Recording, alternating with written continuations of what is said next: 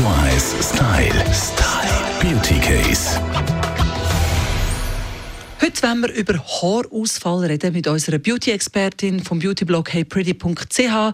Hallo Steffi Hitber. Hoi, und ich habe, einen, ich habe wieder mal einen schwarzen Pulli angelegt. Da sieht man jedes Haar, das rausgeht. Und dann merke ich mir, oh, schon wieder so viel Haarausfall. Eine gewisse Menge ist aber normal, oder? Absolut. Und ich sage es auch immer, wenn mich jemand fragt, 70 bis 100 Haare am Tag, wenn du die verlierst, ist total normal. Aber wenn es ein bisschen mehr wird, dann musst du vielleicht anschauen, ob es eine andere Ursache hat. Gut, ich kann mir jetzt nicht zählen, aber eben so ein paar wenige Hörli, die rumflattern, aber wenn es so ein bisschen Büsche sind, oder dann wird es ein bisschen besorgniserregend. Was, was sind die Gründe dafür?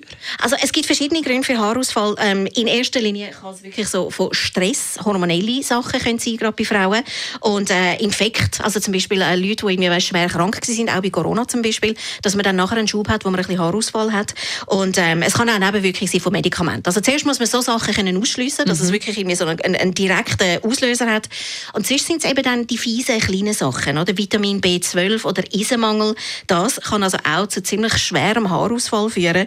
Und ich weiß, es ist langwierig und es ist Januar, aber ausgewogen essen hilft natürlich schon. Ja, das ist nicht langwierig, das ist ganz, ganz wichtig. Also eben, was man kann machen kann, ist ausgewogen essen. Was gibt es denn noch so auf dem Markt, das helfen gegen Haarausfall? Also es gibt einen recht grossen Markt für so Haarvitamin und ich muss ehrlich sagen, ich teste auch eins seit etwa vier Monaten und das funktioniert schon recht gut. Es gibt einfach die Spurenelemente, die man vielleicht sonst nicht unbedingt hat.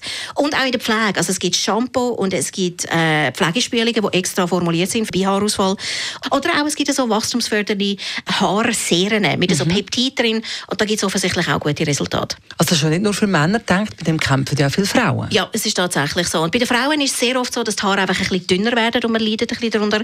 Und was ich recht spannend finde, jetzt auch irgendwie so für die Zukunft gesehen, sind die PRP-Eigenblutbehandlungen, wo man das Plasma quasi aus deinem Blut rausschleudert und dann tut man es halt mit feinen Nadeln. Man muss es halt wirklich in Injektionen machen, in der Kopfhaut.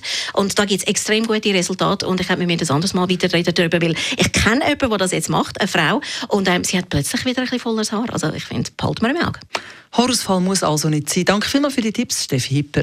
Radio 1 Style. Style. Beauty Case.